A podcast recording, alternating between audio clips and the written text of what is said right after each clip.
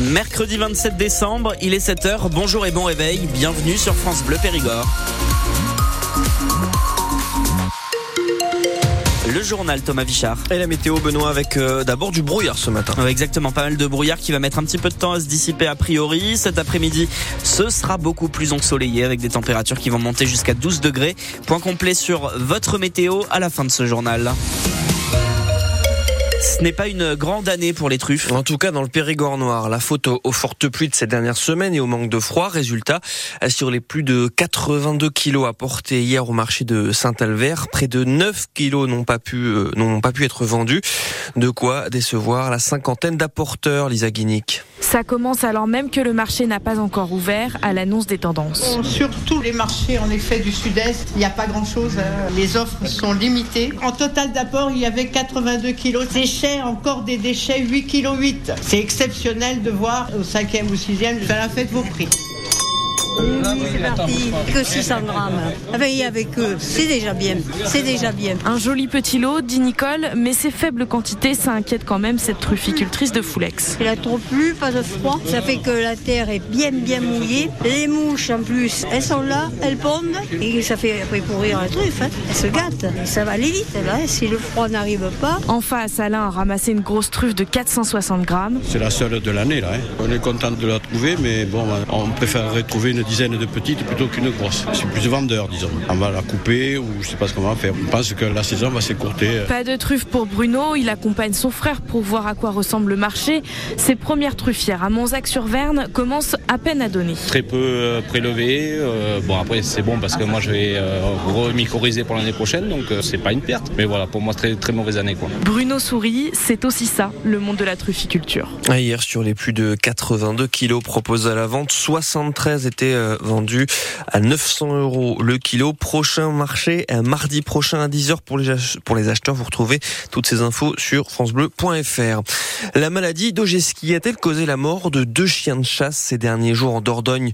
C'est ce que vont devoir euh, définir les services vétérinaires. Les résultats de leurs analyses sont attendus d'ici la fin de la semaine.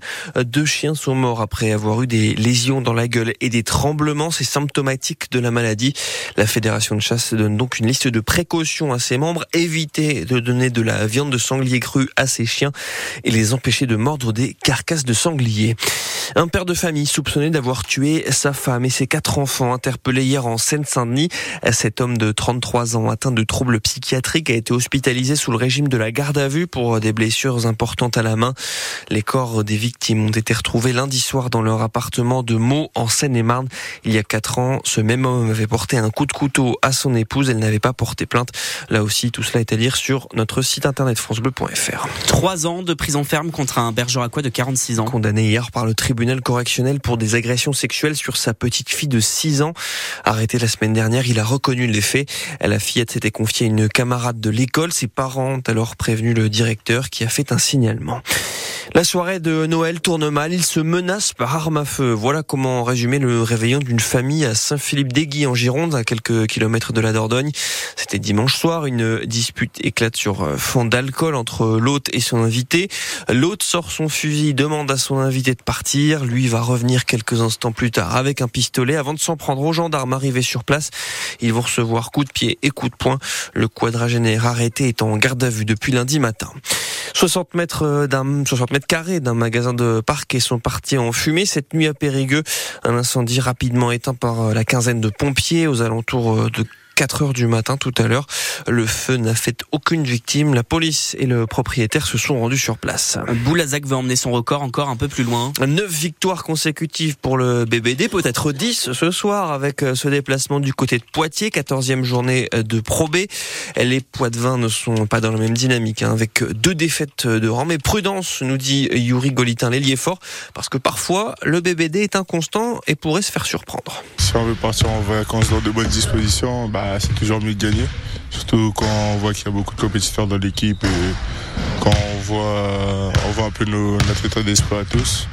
C'est sûr qu'on a à cœur de, partir sur une victoire en vacances. À Poitiers, il y a une grosse ambiance. Parce que quand je jouais en, en NA, j'ai eu l'occasion de, jouer des matchs serrés contre eux et il y a vraiment une très bonne ambiance là-bas. Donc après, on va essayer d'appréhender le match de la meilleure des manières, même si on sait que le public sera au rendez-vous.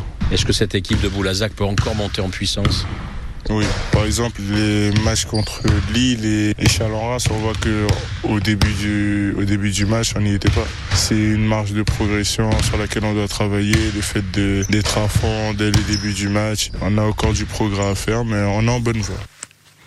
Poitiers-Boulazac, c'est à 20h ce soir, 14e journée de Pro qu'on vous fait vivre en intégralité sur France Bleu Périgord.